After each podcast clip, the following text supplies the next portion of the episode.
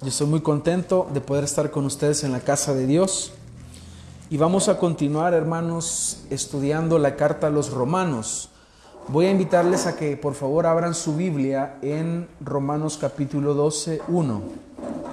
Vamos a leer 1 y 2, sin embargo, vamos a desarrollar la predicación y el sermón de esta mañana basados en el versículo 2. ¿Ya lo tienen? Leemos la palabra como está escrito. Dice, así que hermanos, os ruego por las misericordias de Dios que presentéis vuestros cuerpos en sacrificio vivo, santo, agradable a Dios, que es vuestro culto racional.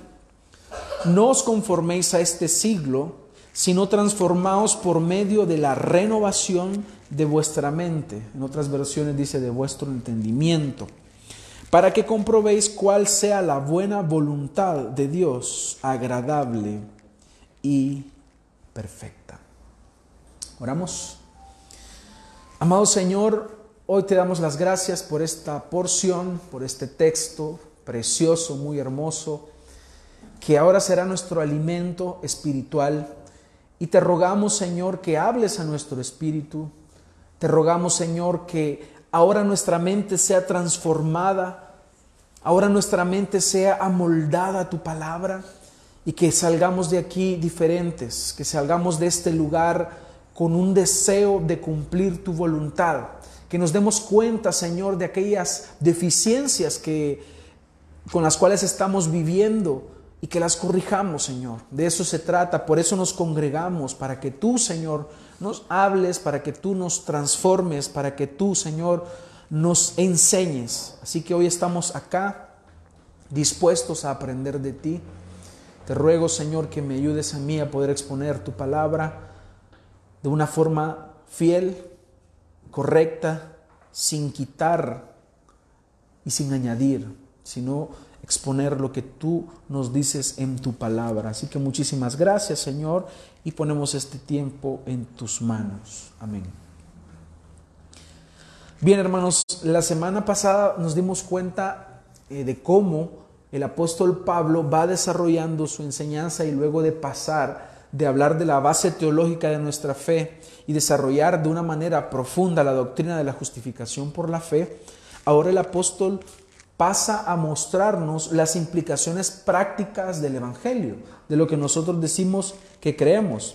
Ya en el versículo 1 vimos que la primera implicación de una fe genuina es que existe una rendición completa de la vida del creyente al servicio a Dios, de tal manera que es, es mostrado que la vida del cristiano es como un sacrificio vivo como un sacrificio que se pone en el altar, que está vivo, ese sacrificio que Dios demanda, que eh, debe ser agradable a Él, debe, debe de ser santo a Él. Así es la vida del creyente.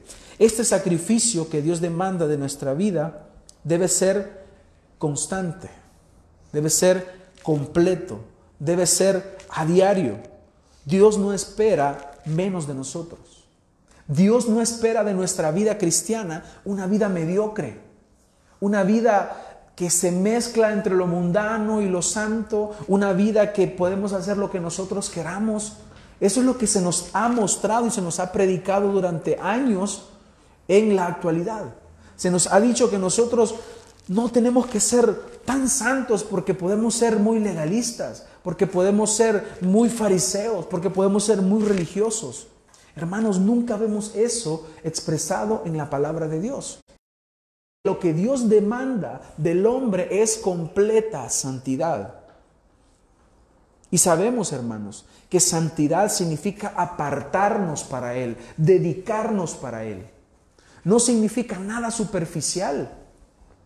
No significa, eh, por ejemplo, que las mujeres no se van a maquillar, que no hay que ver fútbol, que no hay que usar jeans, que no hay que hacer esto, lo otro, cuestiones superficiales. Lo que la Biblia nos habla es apartar nuestra vida para Él, que todo gire alrededor de Cristo. Pero ahora vemos que se predica una especie de dualismo, que tú puedes tener una vida cristiana el día domingo, pero de lunes a sábado tú puedes vivir como tú quieras. No vayas mucho a la iglesia porque puedes hacerte un religioso, un fariseo. No es eso lo que vemos en la palabra de Dios, hermanos. Tú rindes un culto a Dios de lunes a domingo, las 24 horas, los 365 días del año. Eres un hijo de Dios, si en verdad eres un hijo de Dios. Por lo tanto, Dios demanda del creyente completa rendición. ¿Y qué es esto, hermanos? Esto para el creyente es una meta. Todos los años, ahí en enero, el 31 de diciembre, ahí está la gente poniéndose metas. Yo quiero alcanzar esto, yo quiero alcanzar lo otro, la casa, el carro, el, aumento de sueldo, el ascenso en el trabajo, graduarme de la universidad. Pero pocas personas en realidad tienen esta meta. Yo quiero que mi meta sea vivir una vida en completa rendición a Dios. Pocos dicen, yo quiero que mi vida sea santa y sea agradable a Dios. Quiero darle un culto racional a Dios. Hermanos, esto es entonces nuestra meta. Es la meta del creyente. Mientras nosotros estamos aquí en la tierra, tenemos que vivir de una manera que agrademos a Dios. Mi vida no tiene que ser para agradarle a otra persona, sino a Dios. Entonces, ¿Cuál es la meta? Que presentemos nuestros cuerpos en sacrificio vivo, santo, agradable a Dios, que es nuestro culto racional. Esa es la meta. Pero hay un obstáculo. Y eso es lo que vamos a ver ahora. El obstáculo que nos impide que nosotros tengamos una vida que sea un sacrificio vivo, santo y agradable a Dios. ¿Cuál es ese obstáculo? Es conformarnos a este siglo. Que el apóstol lo dice de una forma negativa. Él nos está diciendo, yo les ruego, hermanos, yo les suplico que presenten su vida, sus cuerpos en sacrificio vivo, santo y agradable a Dios. Por eso es que Él dice, no os conforméis a este siglo. No se conformen, porque conformarnos al mundo es precisamente lo que nos impide que nosotros vivamos esta vida que Dios demanda de sus hijos. Él está dando un mandato de forma negativa. No os conforméis a este siglo. No os conforméis a este siglo. Aquí, hermanos, se utiliza una palabra, a ver si la puedo decir en, griego, es sushematizo. Y esta palabra en medio, que la palabra Shema, que indica forma, indica forma. Entonces, esta es precedida de la palabra sum, que significa con, con forma. No tomes la forma de este mundo. No tomes la forma del pensamiento de la gente. No te adaptes a esta forma, a este siglo o a esta época. Se refiere aquí, hermanos, al mundo natural. La palabra que se, para, para siglo es aion, que significa época. La época en la cual nosotros vivimos. No podemos adaptarnos a este mundo. Y no está hablando de, este mundo de forma natural, a, a los lagos, los mares, los árboles, las flores, sino que está hablando de este presente siglo malo, que en Gálatas lo llama así, Gálatas 1.4, donde dice, el cual se dio a sí mismo por nuestros pecados para librarnos del presente siglo malo, conforme a la voluntad de nuestro Dios y Padre. De hecho, esto tiene precisamente que ver con lo que nosotros estamos hablando, que Cristo se entrega para que nosotros seamos librados de este presente siglo malo, del mundo, del sistema de pensamiento del mundo. Porque esa era la voluntad del Padre, que nosotros fuésemos sacados de esta manera de vivir. Entonces, ¿cómo vamos a vivir aún en los pecados? Si Dios envió a su Hijo a morir por nosotros, ¿cómo es que vamos a, continuar viviendo de esta forma? Otras versiones dicen, dejen de adaptarse al estándar del mundo presente. Otra dice, no copien el comportamiento y las costumbres de este mundo.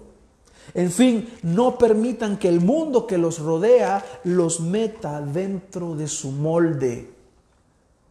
Pero ¿qué tanto nosotros, hermanos, estamos conscientes de eso en la actualidad? La mayoría de nosotros pasamos por alto muchas situaciones que están alrededor y las asumimos y creemos que así deben ser. Y aquí hablamos de la crianza de los hijos. Aquí hablamos de la educación. Aquí hablamos de ideologías políticas. Aquí hablamos de cómo yo voy a, tener mi matrimonio. Aquí hablamos de un montón de cosas. Y precisamente ayer hablábamos con Jonathan y Natalie y, y mi esposa de cómo el mundo se ha introducido en la mente de las personas. De manera tal que ahora muchos matrimonios dicen, no, no queremos tener hijos, queremos tener perritos. Queremos tener gatitos. Eso queremos. Ya ahora eso, el mundo nos ha dado esa idea, ¿no? Que es mejor tener perrijos. Perrijos le llaman ahora. Es mejor eso, porque así estás más libre. No tienes tantas responsabilidades, no tienes tanta carga económica.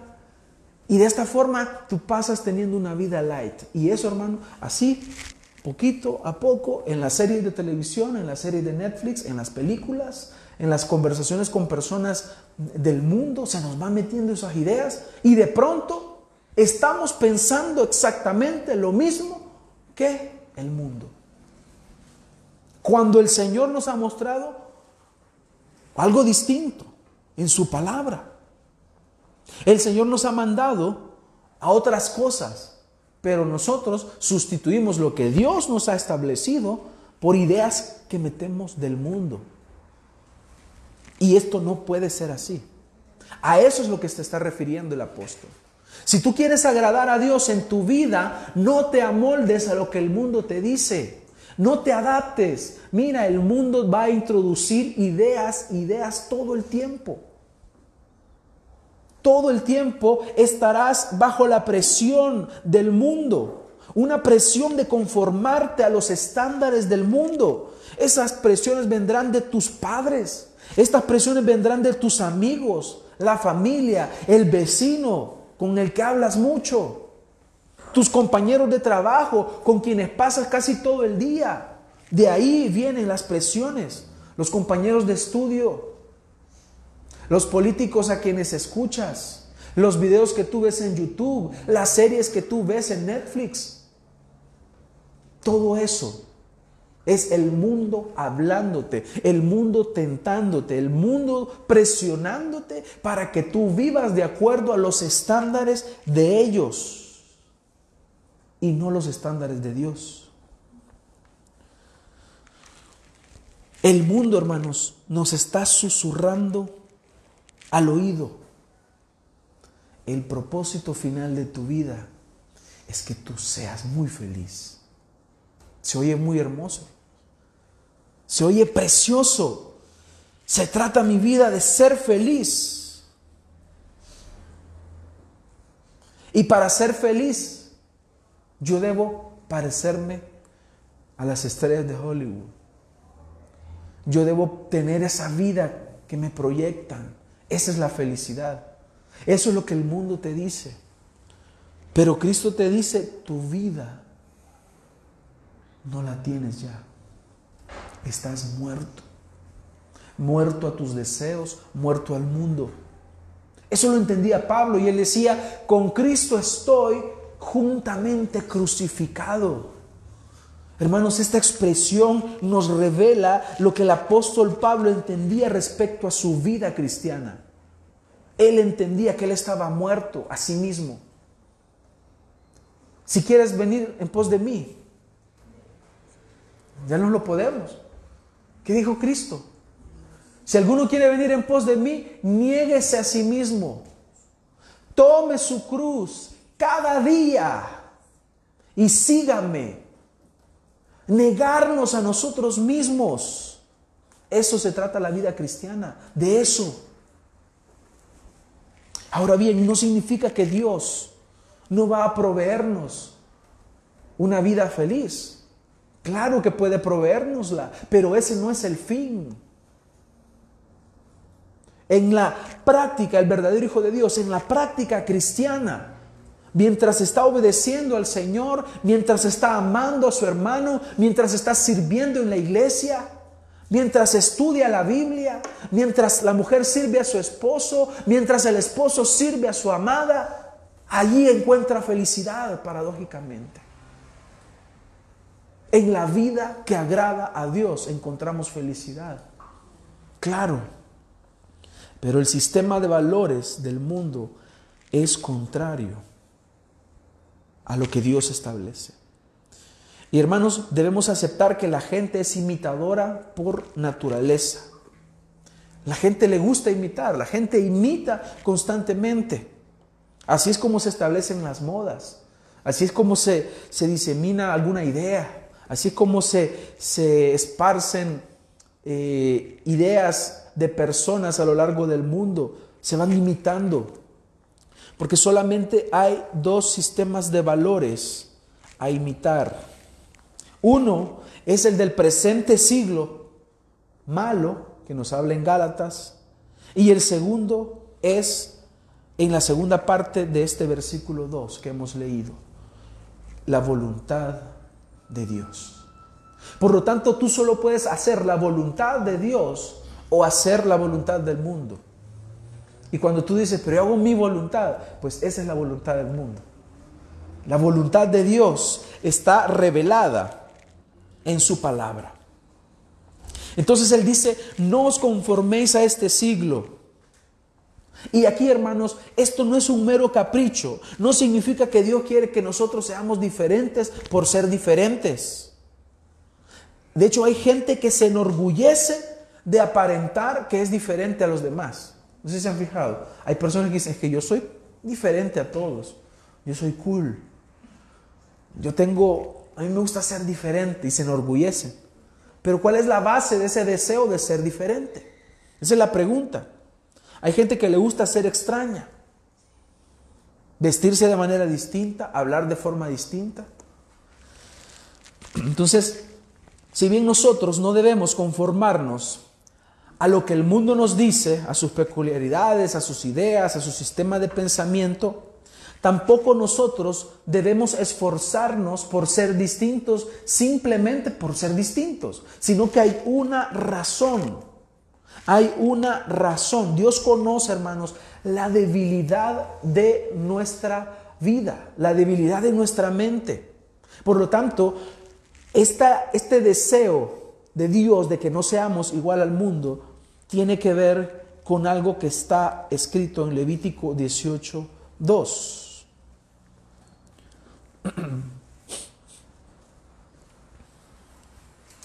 ¿Por qué no debemos ser como el mundo?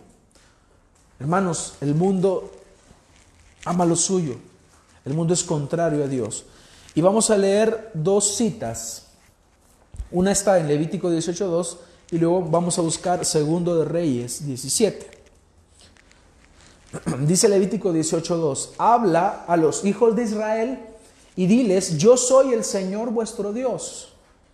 No haréis como hacen en la tierra de Egipto en la cual morasteis, ni haréis como hacen en la tierra de Canaán, a donde yo os llevo. No andaréis en sus estatutos. Habréis de cumplir mis leyes y guardaréis mis estatutos para vivir según ellos. Yo soy el Señor vuestro Dios. Este es el deseo de Dios para su pueblo. Este es el deseo del Señor que no se haga conforme, conforme el mundo hace. El Señor llevó a Israel a Egipto y ahí eran idólatras, paganos, adoradores de dioses falsos que los cultos que hacían eran contrarios a Dios. Y los va a sacar de ahí y los va a llevar a la tierra de Canaán, donde también hay naciones paganas que es más, el, culto de ellos, por ejemplo, el dios Moloch, implicaba pasar a sus primogénitos por fuego, es decir, quemarlos. Y Dios no quería que ellos hicieran eso. Les dice él, yo los voy a llevar ahí, pero no quiero que anden según los estatutos de ellos. Habréis de cumplir mis leyes y guardar mis mandamientos y vivirán según ellos. Ese es el deseo de Dios. Porque Dios quiere que vivamos según su palabra, según sus mandamientos, porque estamos en su reino. No perteneces al reino del mundo, perteneces al reino de Dios. Ese es el mandato y hay más, hay más textos como este. ¿Y saben qué hizo Israel? Veamos segundo de Reyes 17:7. Acuérdense que el reino fue dividido, posteriormente fueron llevados cautivos. Y dice segundo de Reyes 17:7, esto sucedió porque los hijos de Israel habían pecado contra el Señor su Dios, que los había sacado de la tierra de Egipto de debajo la mano de Faraón, rey de Egipto, y habían reverenciado a otros dioses. Y miren qué fue lo que hicieron y anduvieron en las costumbres de las naciones que el Señor había arrojado de delante de los hijos de Israel, y en las costumbres de los reyes de Israel que ellos habían introducido. Y los hijos de Israel secretamente hicieron cosas que no eran rectas contra el Señor su Dios. Además se edificaron lugares altos en todas sus ciudades, desde las torres de Atalaya hasta las ciudades fortificadas se erigieron pilares sagrados y aceras sobre toda colina alta y bajo todo árbol frondoso, y quemaron incienso allí en todos los lugares altos, como las naciones que el Señor se había llevado al destierro de delante de ellos. E hicieron cosas malas, provocando al Señor, y sirvieron a ídolos, acerca de los cuales el Señor les había dicho, vosotros no haréis esto. Así les había dicho el Señor, vosotros no haréis esto. Y el Señor amonestaba a Israel y a Judá por medio de todos sus profetas y de todo vidente, diciendo, volveos de vuestros malos caminos y guardad mis mandamientos, mis estatutos, conforme a toda la ley que ordené a vuestros padres y que os envié por medio de mis siervos, los profetas exactamente lo que no tenían que hacer, eso hicieron. Entonces, ¿por qué el Señor les dice que no hagan conforme a cómo obraban estas naciones? Para que no se desviaran de la verdad, para que no cometieran estos pecados. Comenzaron a levantar altares a dioses falsos y a participar de este tipo de cultos. Esto fue lo que ellos hicieron. Y el Señor en su amor, en su misericordia, como siempre lo hace, Él siempre llama al arrepentimiento por medio de hombres, por medio de profetas que se levantan y dicen la palabra de Dios. Y ellos les decían, volveos de vuestros malos caminos y guardad mis mandamientos, mis estatutos. Entonces, ¿por qué no debemos imitar al mundo?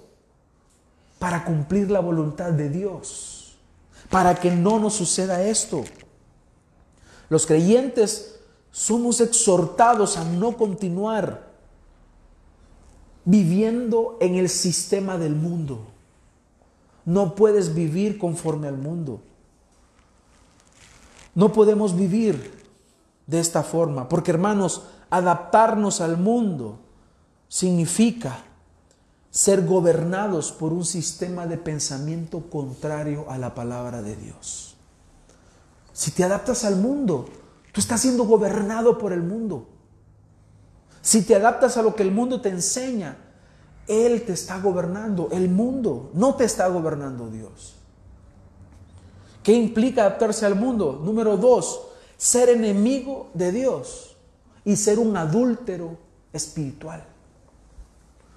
De esta forma, el Señor se expresó de Israel, le decía que era como una prostituta, que se iba con cualquiera, que se ponía a las orillas de los caminos y se iba con cualquiera. ¿Por qué? Porque se iba adorando a cualquier Dios. Ese es adulterio espiritual. En Santiago 4:4 dice, oh almas adúlteras, ¿no sabéis que la amistad del mundo es enemistad hacia Dios? Por tanto, el que quiere ser amigo del mundo se constituye enemigo de Dios. Hermanos, no estamos diciendo que es pecado hablarle a tu vecino que no es creyente. O que allá en el trabajo no le hablarás a nadie. No, yo no puedo ser amigo de ustedes porque entonces voy a ser enemigo de Dios. Hermanos, no hablamos de eso. Hablamos de adoptar el sistema de pensamiento, el modo de vida del mundo, el cual no puede ser en tu vida. No puedes formar parte de un sistema de pensamiento contrario a Dios. Porque entonces te haces enemigo de Dios. En tercer lugar, adaptarse al mundo es intentar vivir en un reino con las leyes de otro reino. ¿Usted cree que puede vivir en Estados Unidos con las leyes de aquí? No, pero es que ya lo agarra la policía. No, pero fíjese que allá en El Salvador, cuando uno se pasa el, rojo, no le, no le ponen esquela.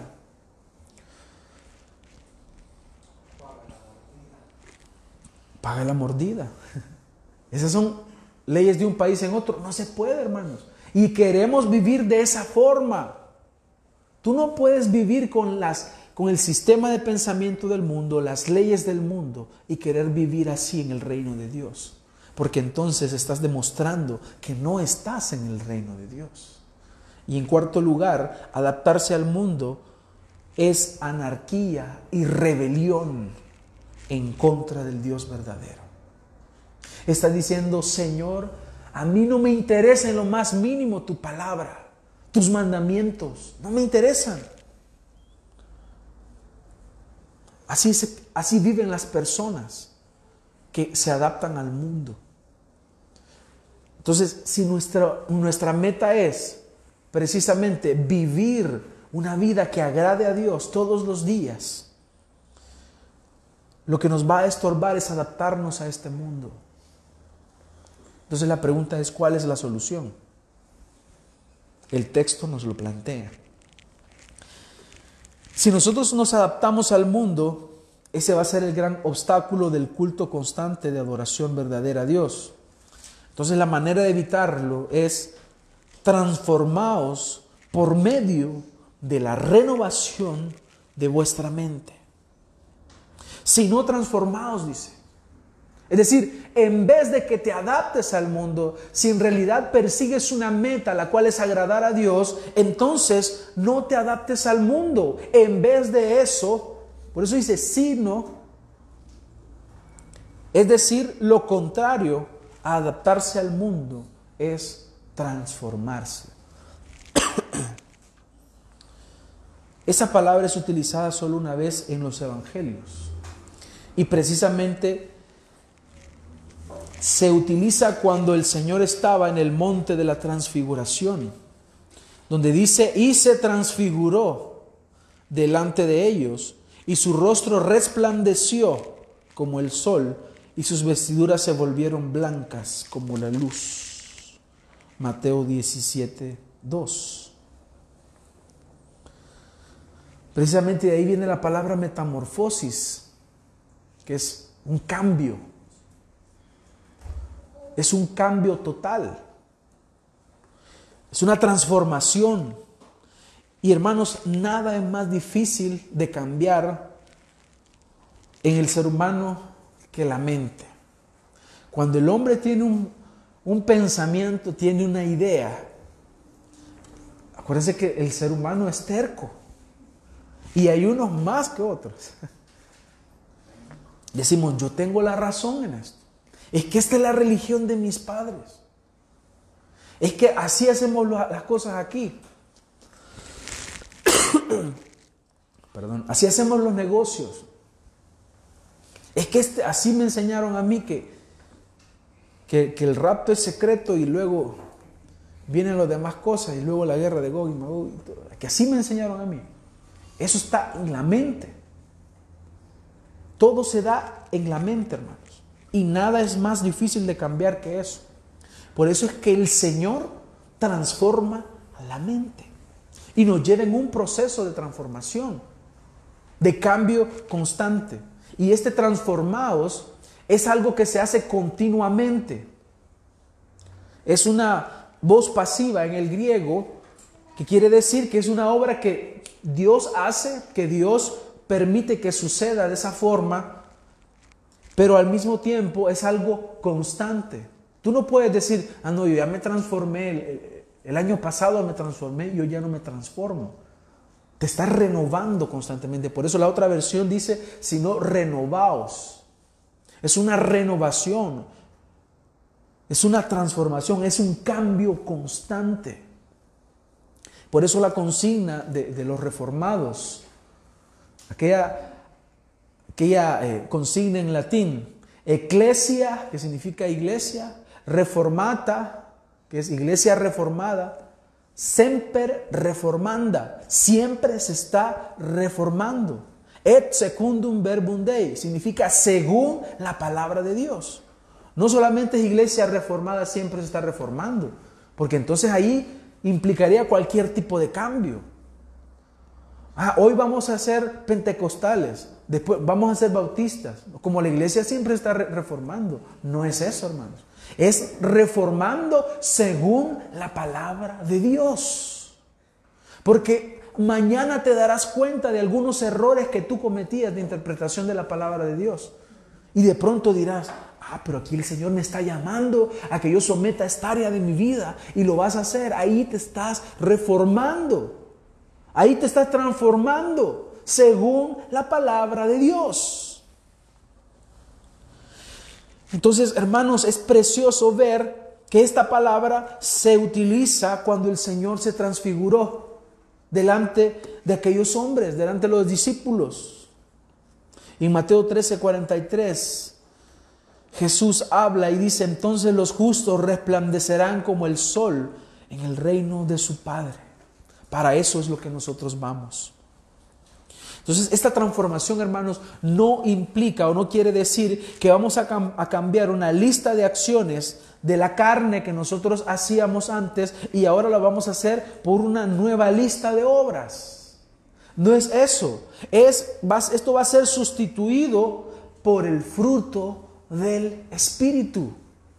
El fruto del Espíritu. Porque si no, caeríamos en una especie de legalismo. Y el legalismo es creer que nos vamos a salvar por obras.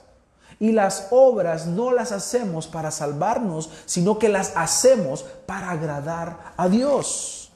Ahora bien, ¿qué es lo que el Señor va a demandar de nosotros? Una vida que agrade a Él. Sin embargo, la palabra de Dios nos dice que el fruto del Espíritu es amor, es gozo, es paz, paciencia, benignidad, bondad, fe, mansedumbre y templanza. Contra tales cosas no hay ley. Hermanos, la alternativa cristiana ante la conducta inmoral no es crear una nueva lista de comportamientos, sino que la alternativa cristiana para el sistema de pensamiento del mundo, que es inmoral, que es contrario a Dios, es el poder triunfante de la obra del Espíritu Santo en nuestra vida. Es que el Señor nos ayude a nosotros, porque finalmente Él nos ayuda, a que nosotros vivamos de acuerdo a lo que Él nos ha mostrado en su palabra, que el fruto del Espíritu brote en nosotros.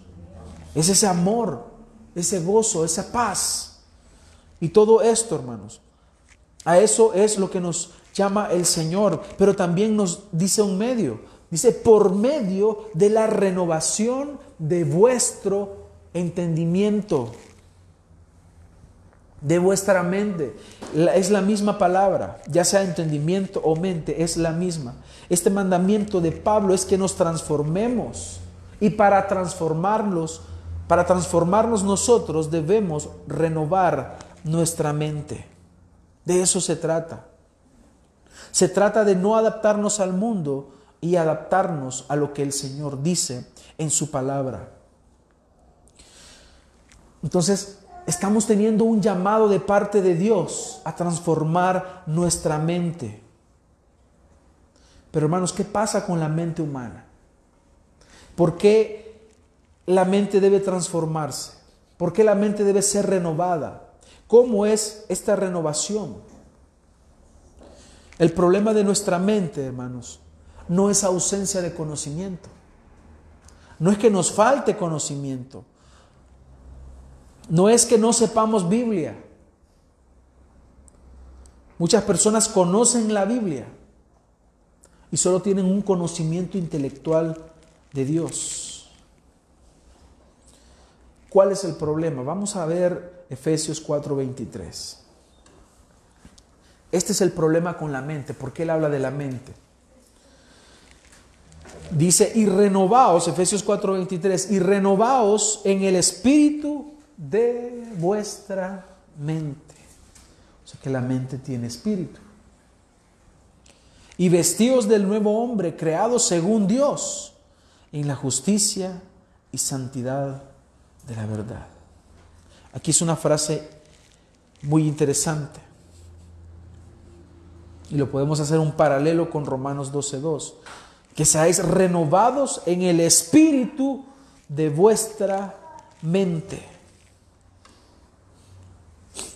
Hermanos, debemos entender entonces que la mente del hombre no es como una computadora que almacena datos y procesa datos de una forma mecánica, sino que se nos habla acá de que la mente tiene un espíritu y hablar de ese espíritu para poder hacer la diferencia, podemos ocupar la palabra mentalidad. La mente es donde se, sí se procesa información, pero el ser humano es distinto a un animal, es distinto a una computadora, no funciona de la misma forma. El ser humano tiene una opinión, el ser humano puede formarse un punto de vista, puede percibir, puede detectar, puede tener una conducta, puede tener una postura, puede tener una orientación, una actitud, una inclinación. Todo eso es el espíritu de la mente. Entonces el problema de la mente no está en el hecho de que hace falta información, que hace falta conocimiento, sin embargo, sabemos que debemos eh, cultivar ese conocimiento bíblico, pero a nivel general el problema de la mente es que está caída. El problema de la mente del ser humano es que posee una inclinación hostil hacia la supremacía de Dios, hostil hacia que Dios reine. El problema del hombre que no ha nacido de nuevo es que su mente irá siempre inclinada a cometer el pecado. Entonces nuestras mentes se inclinan a no ver a Dios. Nuestra mente se inclinará a negociar, ¿no? Hoy no vayas a la iglesia.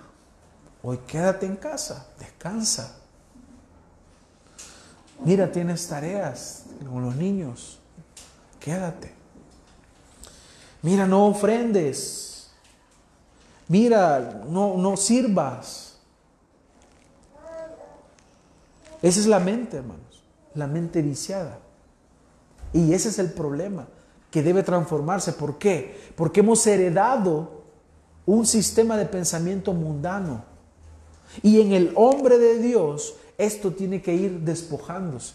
Por eso dice, despojaos del viejo hombre. Quítate esas vestiduras.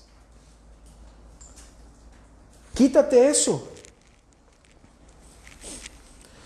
Romanos 1.28 nos dice, y así como ellos no tuvieron a bien reconocer a Dios, Dios los entregó a una mente depravada.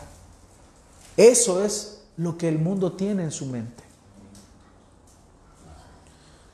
Entonces, el verso 1 es la meta. El verso 2 nos habla de lo que a nosotros nos impide lograr la meta, pero al mismo tiempo nos está planteando que debemos renovar nuestra mente.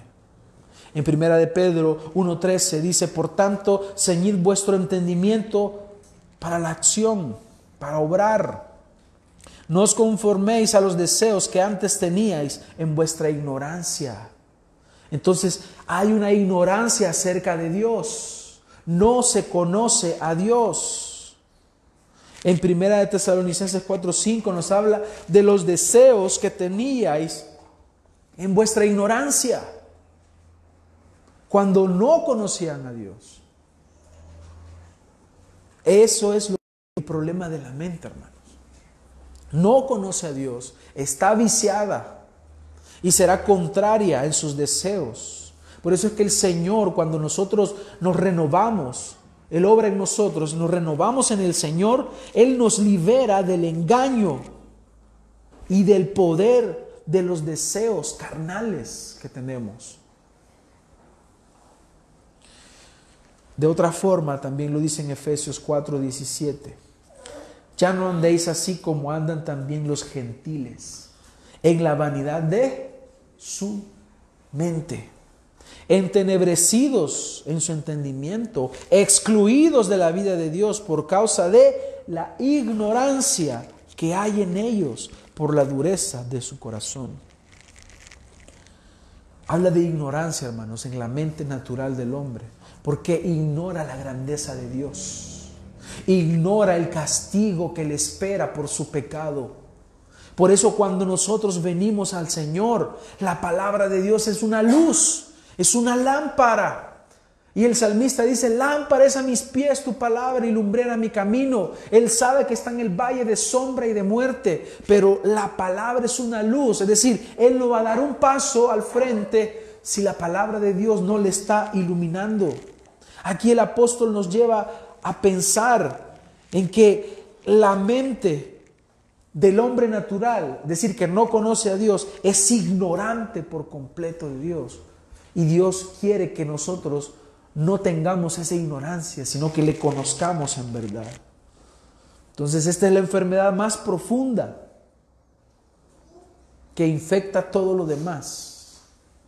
Una mente reprobada una mente que anula por completo la vida de Dios, que anula por completo la palabra de Dios. Por lo tanto, nuestros corazones de hijos de Dios, que hemos sido regenerados, nos sometemos a la supremacía de Cristo. Nos sometemos por completo a la voluntad de Dios. ¿Cuáles son las implicaciones, hermanos, de esto?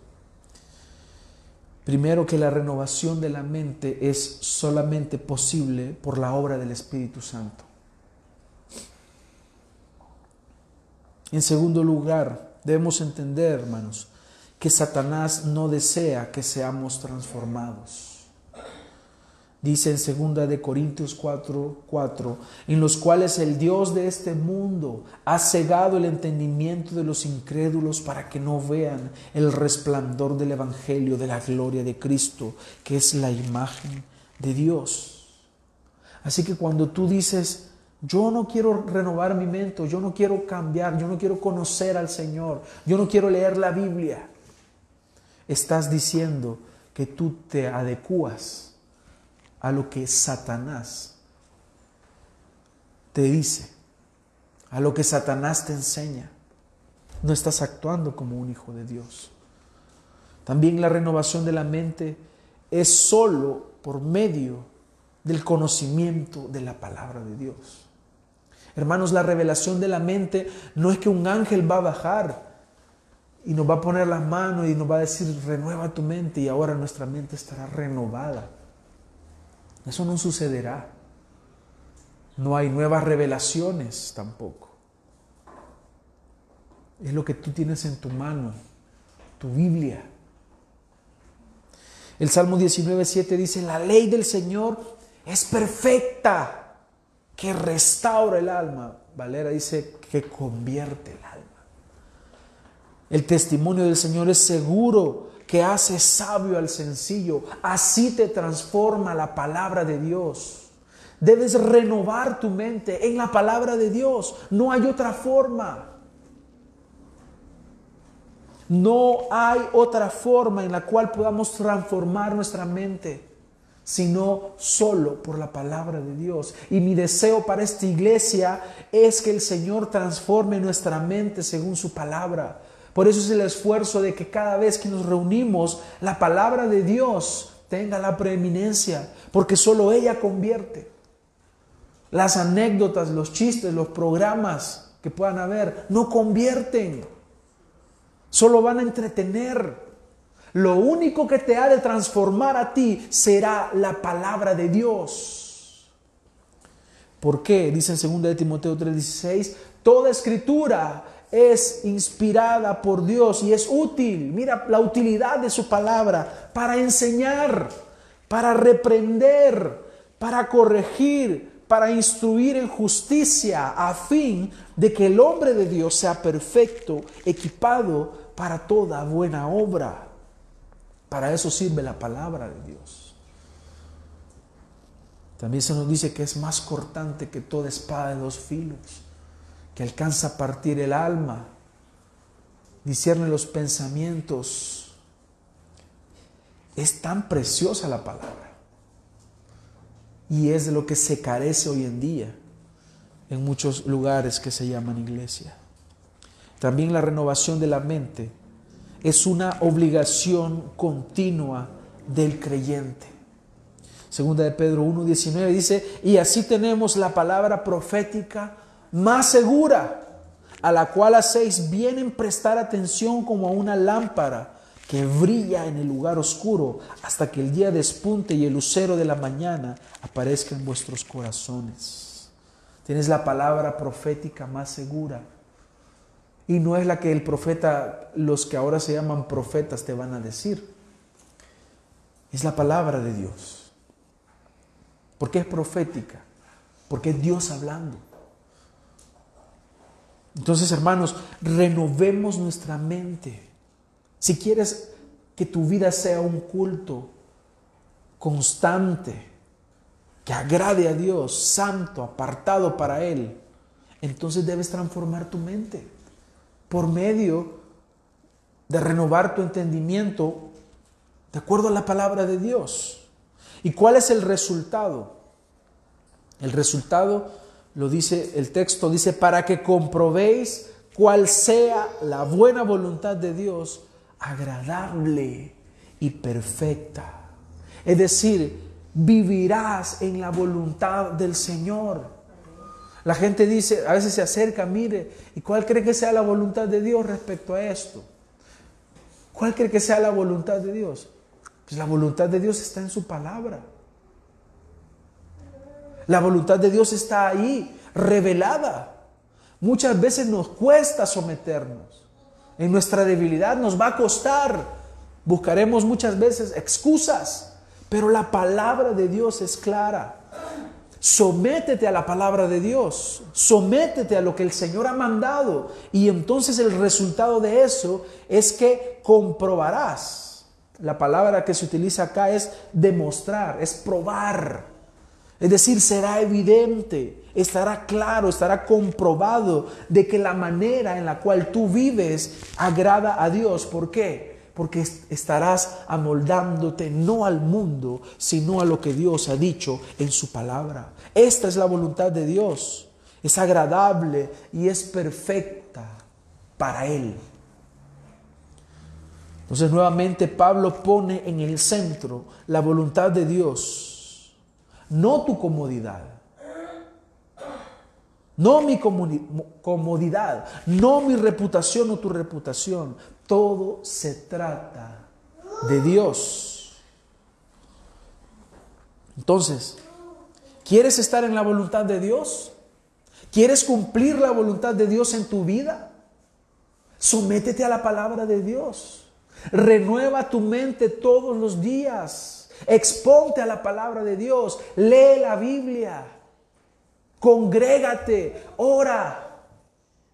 Asiste a los discipulados. Ven a los estudios bíblicos, a la oración. Congrégate el día domingo, busca al Señor. Exponte a la palabra, a la palabra, a la palabra de Dios. Porque solamente la palabra de Dios es vida y es verdad. Concluyo con esto, hermanos. Dios demanda a sus hijos una vida sacrificial para Él. Una vida que sea un sacrificio vivo, santo y agradable. Esa es nuestra meta y es lo que Dios demanda. Por lo tanto, siempre existirá una lucha constante para hacer lo contrario. Siempre. No es que un día sentirás un gran deseo de orar. Si te quedas esperando el deseo de orar, nunca orarás. Hoy me voy a aprender, no es que en la mañana te levantes hoy me voy a aprender tres versículos. No, no, no, no lo vas a sentir. Hazlo, simplemente hazlo. Ponte a estudiar la palabra, ponte a memorizar. Es que hoy no quiero congregarme. Claro, en tu carne no querrás congregarte. Es que es día domingo y es el único día de descanso. O en los días de semana es que la trabazón, los buses, mucho humo, mucha contaminación. Y, empezarás a poner un montón de excusas. Porque es más fácil hacer lo contrario. Entonces existirá una lucha constante en tu interior y esa es la verdadera batalla espiritual. Esa es la batalla espiritual que la libramos todos los días. Tu carne diciéndote peca. El Espíritu Santo que mora en ti y tú, ya como tú regenerado, que te dice, santifícate para el Señor. ¿Qué harás? Por eso el Señor nos manda que nos despojemos del viejo hombre. Entonces existirá esa lucha constante y esa lucha de adaptarte al mundo. Bueno, ahora el homosexualismo es algo tan normal que decir lo contrario ya ahora es, es gravísimo. Creo que en, Suiza, estaba viendo la noticia que ahora eh, ellos tienen, o sea, si alguien no quiere atender, por ejemplo, ¿se acuerdan del pastelero en Estados Unidos que no quiso hacer una, un pastel para una boda homosexual, pues él no quiso. Eso en Suiza ahora ya es, ya es delito, ya se pena con cárcel. Entonces tú dices, el mundo se está haciendo eso, entonces me, voy adaptando, no hay ningún problema. Te estás adaptando al mundo y va a existir esa lucha todos los días. También, hermanos, la única forma de estar en la voluntad de Dios es renovando mi mente. Es transformando mi mente. Y esta renovación solo es posible gracias al Espíritu Santo en nuestra vida y a la misma palabra de Dios. No hay otra forma. Solamente por la palabra de Dios. Y finalmente, entonces entendiendo todo esto, Hermanos, lo último que, al último que yo debo de concluir o lo que debo llegar es que debo exponerme más a la palabra de Dios para poder renovar mi mente. Menos del mundo, hermanos, más de la palabra de Dios. Menos de ti y más de la palabra de Dios menos de todas las comodidades de este mundo y más del Señor. Eso es lo que el Señor demanda. Nadie va a caminar en la voluntad del Señor tirado en su sofá un día domingo o un día haciendo absolutamente nada. No harás nada. Tu vida cristiana implica esfuerzo, te engañaron si te dijeron que venir al, camino del Señor es pasarla chill, como dicen, pasarla bien al suave. Si tú quieres crecer espiritualmente, si tú quieres parecerte más a Cristo, si quieres estar en la voluntad del Señor, implicará esfuerzo. Debes abrir tu Biblia, debes doblar tus rodillas, debes caminar para congregarte, debes servir a tu hermano. Esa es la verdadera vida que agrada a Dios.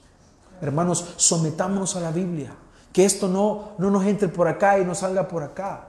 Practícalo. No seas un oidor olvidadizo. Vive la palabra del Señor todos los días. Sométete a ella.